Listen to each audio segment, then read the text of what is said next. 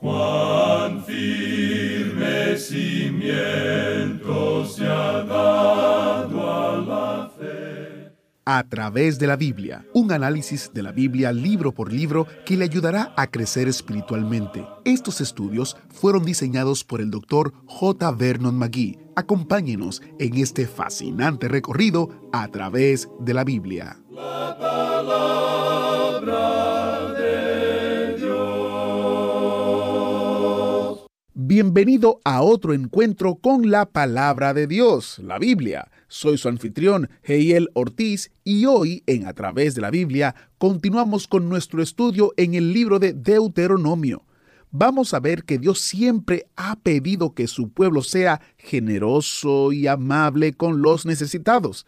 El texto dice, no endurezcas tu corazón ni cierres tu mano. Aprenderemos más ideas sobre cómo ayudar a los pobres y administrar nuestros propios recursos financieros en el día de hoy.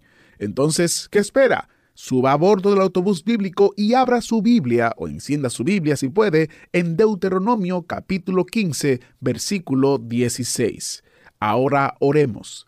Padre Celestial, gracias por tu generosidad hacia cada uno de nosotros, por tu misericordia cuando estamos desesperadamente necesitados y por tu gracia cuando no la merecemos. Abre nuestros ojos ahora a las maravillas de tu palabra. En el nombre de Jesús oramos. Amén.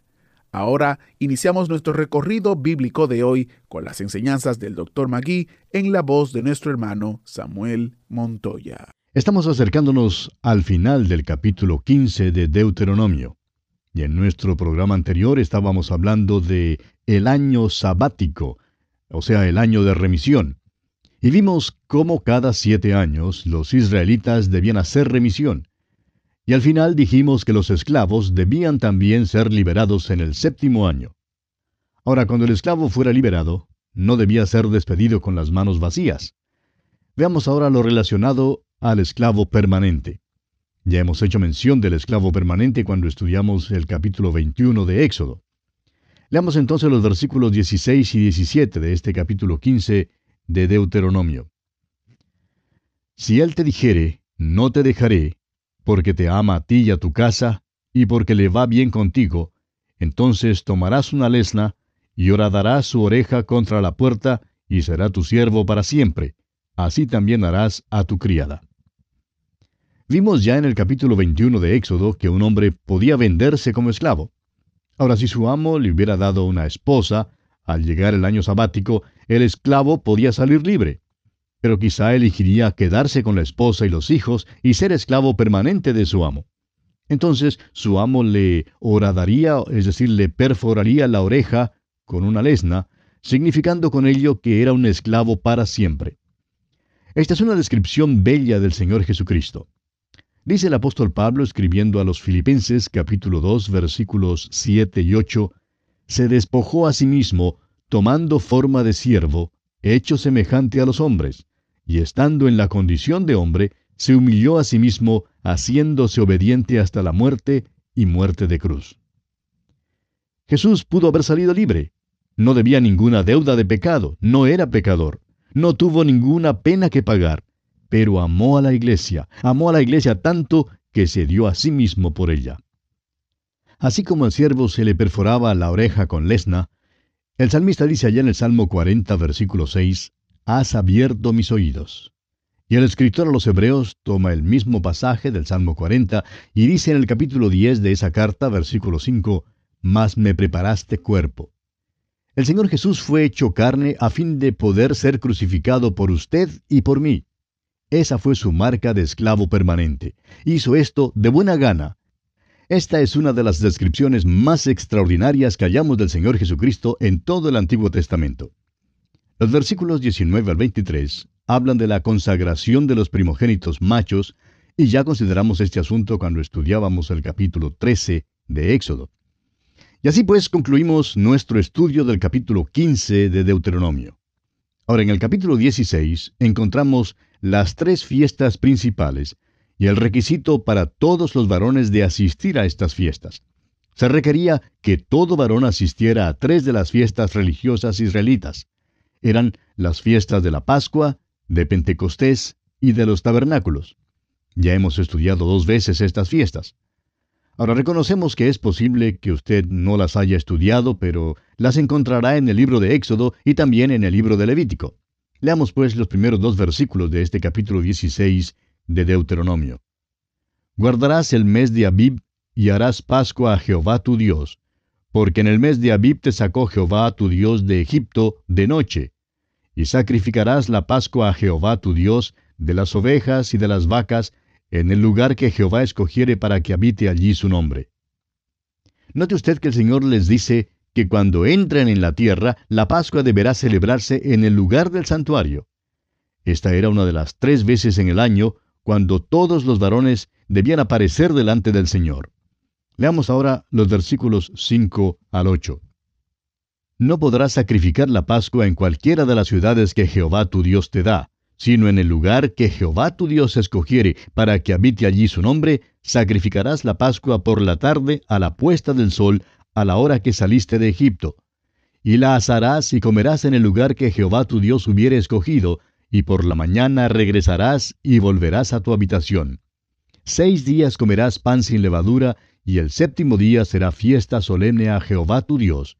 No trabajarás en él. Ese fue el reglamento en cuanto a la Pascua debía ser celebrada en Jerusalén y todos los varones debían aparecer en aquella ocasión. Pasemos ahora a considerar la fiesta del Pentecostés. Leamos los versículos 9 y 10 de este capítulo 16 de Deuteronomio. Siete semanas contarás, desde que comenzare a meterse la hoz en las mieses comenzarás a contar las siete semanas.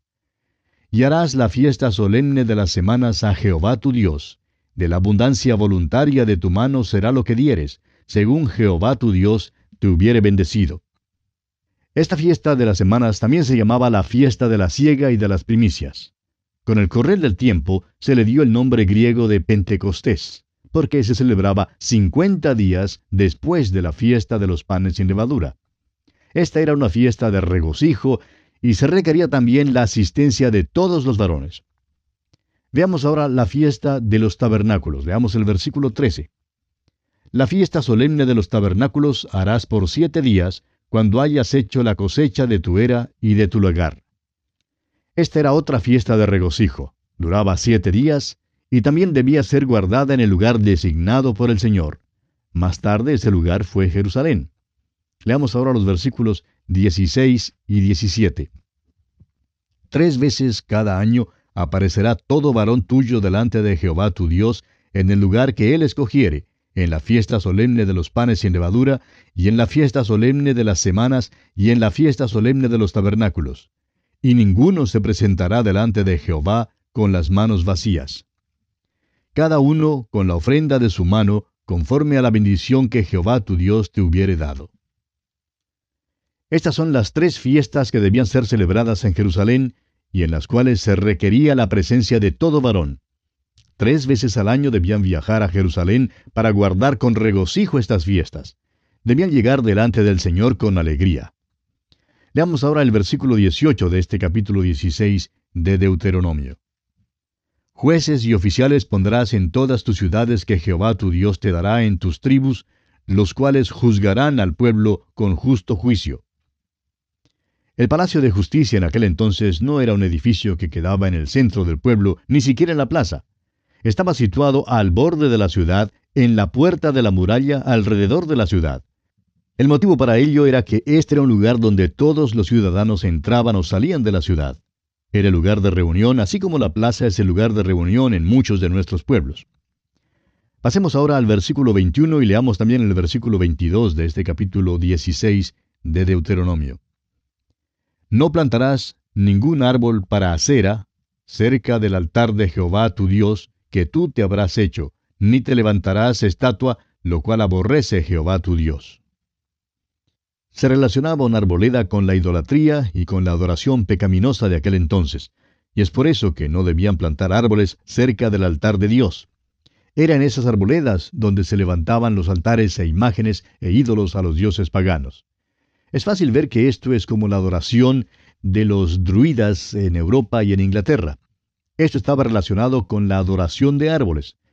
El paganismo tiene que ver con ese tipo de cosas y Dios amonesta a su pueblo contra ella. Y así concluye nuestro estudio del capítulo 16 de Deuteronomio. Ahora en los capítulos 17 y 18 llegamos a una sección que tiene que ver con el reglamento para el control de un rey, un sacerdote y un profeta. Estos eran los tres oficios principales en la nación de Israel, en la teocracia que Dios había establecido para su pueblo. Había reglamentos para cada uno de estos oficios. Leamos pues el primer versículo de este capítulo 17 de Deuteronomio. No ofrecerás en sacrificio a Jehová tu Dios buey o cordero en el cual haya falta o alguna cosa mala, pues es abominación a Jehová tu Dios. Dios había dicho que el primogénito de toda criatura pertenecía a Él, y que todo lo que era ofrecido a Él como ofrenda debía ser sin mancha y sin defecto alguno.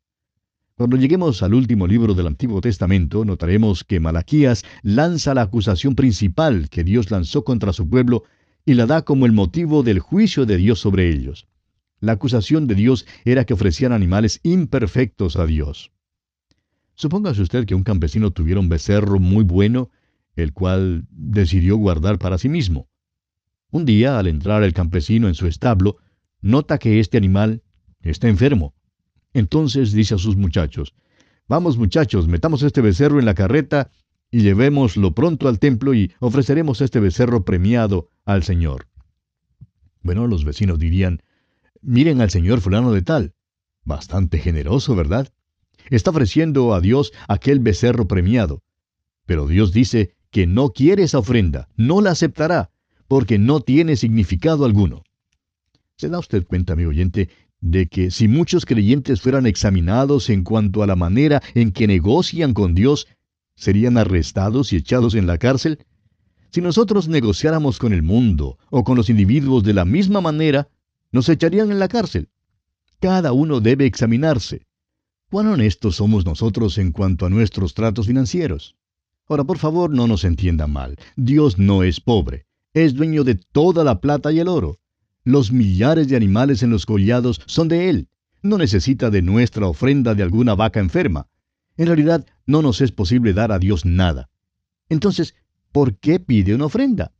Bueno, nos permite ofrecérsela a Él porque es una bendición a nuestras propias almas. No recibimos bendición cuando somos pobres y mezquinos para con Dios. Debemos considerar lo que hacemos para las misiones. Muchos hoy en día dan su ropa de desecho y usada a las misiones y a los misioneros. Amigo oyente, Dios no quiere nuestros sobrantes. Él quiere lo mejor de nosotros. Leamos ahora los versículos 2 hasta el 5 de este capítulo 17 de Deuteronomio. Cuando se hallare en medio de ti, en alguna de tus ciudades que Jehová tu Dios te da, hombre o mujer que haya hecho mal ante los ojos de Jehová tu Dios, traspasando su pacto, que hubiere ido y servido a dioses ajenos, y se hubiere inclinado a ellos, ya sea al sol, o a la luna, o a todo el ejército del cielo, lo cual yo he prohibido, y te fuere dado aviso, y después que oyeres y hubieres indagado bien, la cosa pareciere de verdad cierta, que tal abominación ha sido hecha en Israel, entonces sacarás a tus puertas al hombre o a la mujer que hubiere hecho esta mala cosa, sea hombre o mujer, y los apedrearás y así morirán. Esta es una ley absoluta contra la idolatría. La pena por violar uno de los diez mandamientos debía ser muerte por lapidación. Pero nosotros somos tan generosos y tan amantes y nos creemos tan civilizados hoy en día que hemos acabado con la pena de muerte. Notará usted que este pasaje menciona la idolatría, que era cosa común en las culturas de aquel entonces. La mitología griega y la idolatría del Oriente tienen muchos dioses y diosas que fueron asociados con el sol, la luna y las estrellas. En la mitología griega, por ejemplo, Apolo era el dios del sol y Diana era la diosa de la luna. Honraban y daban culto a las criaturas antes que al Creador. Ahora, ¿dónde principió todo esto? Bueno, creemos que comenzó allá en la Torre de Babel. Esa Torre de Babel fue en verdad un lugar de reunión para todos los que estaban contra Dios. Dios había enviado un diluvio y ahora iban a adorar al sol porque el sol nunca enviaría un diluvio. Lo más interesante es que no sabían que es el sol el que hace subir el agua y mueve las nubes a través del cielo, causando la caída de la lluvia. La idolatría de aquel entonces no era muy exacta. ni lo era la ciencia. Y quizá la ciencia de nuestros tiempos tampoco tenga la palabra final. Muchos hoy en día creen que la sabiduría y el conocimiento del hombre es exacto, pero sabemos que en el pasado ha sido inexacto. Adoraban al sol, la luna y las estrellas porque creían que los cuerpos celestiales les favorecían. Adoraban a estos antes que al Creador, quien los hizo. Esta es la condenación de Dios para ellos. Leamos ahora el versículo 6 de este capítulo 17 de Deuteronomio. Por dicho de dos o de tres testigos, morirá el que hubiere de morir. No morirá por el dicho de un solo testigo. Note usted cuán cuidadosamente Dios protege su ley, a fin de que sea justa y no arbitraria. Un hombre no podía salir a las puertas de la ciudad precipitadamente solo porque no le gustaba a uno de sus vecinos y acusar al vecino de adorar al dios del sol, o a Astoret, dios babilónico, o a Baal, o a Afrodita, o alguno de los dioses falsos. Tenía que haber dos testigos o más para condenar al hombre. Hoy en día, un solo testigo puede enviar al hombre a la cámara de gas o a la silla eléctrica. Y esto no debe ser así. Dios siempre requirió que hubiera dos testigos o más. Dios es muy justo en sus tratos. Veamos ahora los versículos 8 y 9 de este capítulo 17 de Deuteronomio. Cuando alguna cosa te fuere difícil en el juicio, entre una clase de homicidio y otra, entre una clase de derecho legal y otra, y entre una clase de herida y otra, en negocios de litigio en tus ciudades, entonces te levantarás y recurrirás al lugar que Jehová tu Dios escogiere, y vendrás a los sacerdotes levitas y al juez que hubiere en aquellos días, y preguntarás, y ellos te enseñarán la sentencia del juicio. En la teocracia debían dirigir sus casos al sacerdote o a los jueces, a quienes Dios pondría sobre ellos. En una teocracia nunca debieron haber tenido un rey. Sabemos que más tarde pidieron un rey y que Dios concedió su petición. Recuerde usted que el Salmo 106, versículo 15 dice, y Él les dio lo que pidieron, mas envió mortandad sobre ellos. Se dijo esto en cuanto a su experiencia en el desierto, pero es una verdad para todo tiempo. Si Dios contestara muchas de nuestras oraciones, así como nosotros las pedimos, sería la equivocación más grande del mundo. Dios es bondadoso y muchas veces rehúsa conceder eh, nuestras peticiones. Así es conmigo y de seguro que así es también con usted. Era posible que los testigos no estuvieran de acuerdo en cuanto a una cuestión importante, Dios les dijo que debían entonces ir al sacerdote cuando la evidencia pareciera ser igualmente impresionante por parte de los dos. Leamos ahora los versículos 10 y 11 de este capítulo 17 de Deuteronomio. Y harás según la sentencia que te indiquen los del lugar que Jehová escogiere, y cuidarás de hacer según todo lo que te manifiesten. Según la ley que te enseñen y según el juicio que te digan, harás. No te apartarás ni a diestra ni a siniestra, de la sentencia que te declaren. La ley no abordaba toda situación. Los desacuerdos debían ser llevados al sacerdote y luego debían obrar de acuerdo con la decisión dada. Ahora, la desobediencia al juicio del sacerdote debía ser castigada con la pena de muerte. Leamos aquí el versículo 12. Y el hombre que procediere con soberbia, no obedeciendo al sacerdote que está para ministrar allí delante de Jehová tu Dios, o al juez, el tal morirá y quitarás el mal de en medio de Israel. La única vez que sepamos que este procedimiento de consulta al sacerdote fue usado, se registra ya en el libro del profeta Ageo, capítulo 2, versículo 11. De seguro que fue usado muchas veces, pero dice allí en Ageo capítulo 2, versículos 11 y 12, Así ha dicho Jehová de los ejércitos. Pregunta ahora a los sacerdotes acerca de la ley, diciendo, Si alguno llevare carne santificada en la falda de su ropa, y con el vuelo de ella tocare pan, o vianda, o vino, o aceite, o cualquier otra comida, ¿será santificada? Y respondieron los sacerdotes y dijeron, no. Ahora, en caso de que la ley específicamente abordara una cuestión y en forma dogmática diera un reglamento en cuanto a ella, no habría ninguna necesidad de llevar el asunto al sacerdote. Pero si tuvieran que llevar un asunto al sacerdote o al juez para que él diera una decisión, esa decisión o veredicto era final y debía ser obedecido estrictamente. Veamos ahora las leyes tocante a un rey. Dios sabe que llegará el tiempo cuando demandarán tener un rey así como tenían las otras naciones. Ahora Dios dice que su rey debe ser israelita y no extranjero. Leamos los versículos 16 al 19 de este capítulo 17 de Deuteronomio. Pero él no aumentará para sí caballos, ni hará volver al pueblo a Egipto, con el fin de aumentar caballos, porque Jehová os ha dicho, no volváis nunca por este camino. Ni tomará para sí muchas mujeres, para que su corazón no se desvíe, ni plata ni oro amontonará para sí en abundancia. Y cuando se siente sobre el trono de su reino, entonces escribirá para sí en un libro una copia de esta ley, del original que está al cuidado de los sacerdotes levitas, y lo tendrá consigo, y leerá en él todos los días de su vida, para que aprenda a temer a Jehová su Dios, para guardar todas las palabras de esta ley y estos estatutos, para ponerlos por obra. Aquí tenemos los reglamentos para el rey. Es interesante notar que el rey Salomón violó estos reglamentos. En primer lugar, él aumentó para sí caballos. Los establos de Salomón habrían hecho que los hipódromos actuales se vean diminutos. Este hombre, Salomón, hizo un esfuerzo supremo para lograr aumentar sus caballos. Y Dios amonestó en cuanto a esto. El criar caballos ocasionaría que uno se enredara con Egipto, porque allí es donde criaban los mejores caballos. Luego Salomón violó la ley al tomar para sí muchas mujeres. Dios le dio advertencias mucho antes de que Israel tuviera un rey, diciéndoles, tengan cuidado, no hagan eso. Sin embargo, Salomón tomó para sí muchísimas mujeres. Fueron sus esposas precisamente las que le condujeron a la idolatría. En tercer lugar, Dios amonestó contra el amontonar para sí en abundancia la plata y el oro. Sin embargo, eso es exactamente lo que hizo Salomón. David empezó a amontonar la plata y el oro, pero David lo estaba amontonando para la construcción del templo. Pero Salomón continuó amontonando la plata y el oro para sí mismo. Esta fue la ruina de Salomón y la onerosa imposición de impuestos fue el motivo directo de la división del reino en los reinos del norte y del sur después de la muerte de Salomón. Ahora, finalmente, el rey debía ser un hombre cumplidor de la palabra de Dios. Debía tener una copia particular de la ley de Dios y debía leerla cada día de su vida. Y bien, así concluye, amigo oyente, nuestro estudio del capítulo 17 de Deuteronomio. En nuestro próximo programa, Dios mediante, comenzaremos a estudiar el capítulo 18, que trata de los sacerdotes y profetas y la prueba del verdadero profeta.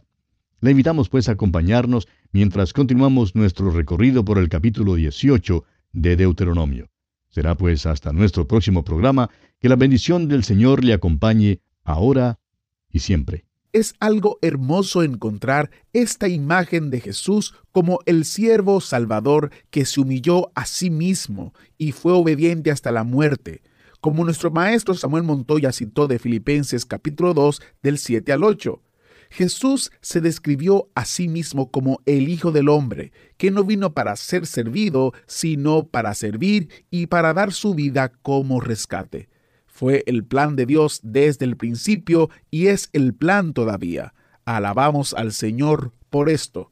Soy Geyel Ortiz y si Dios lo permite, estaré aquí guardándole un asiento en la próxima entrega de su programa a través de la Biblia. ¿Fue de ayuda para usted el estudio de hoy? ¿Desea enviarnos algún comentario de lo que ha estado escuchando? Entonces escríbanos, no espere más. Nuestro correo electrónico es atv@transmundial atv atv@transmundial.org. Si desea recibir las notas y bosquejos de lo que estamos estudiando, suscríbase gratis en nuestra página en internet a través de la biblia.org barra notas a través de la biblia.org barra notas.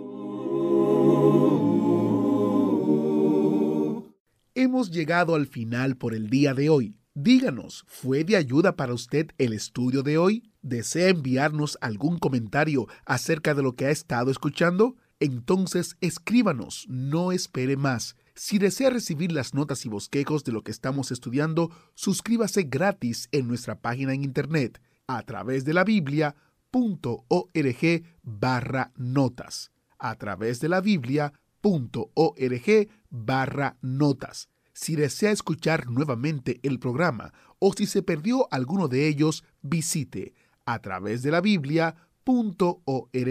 Repito, a través de la Biblia.org o escriba al correo electrónico atv@transmundial.org. atv@transmundial.org.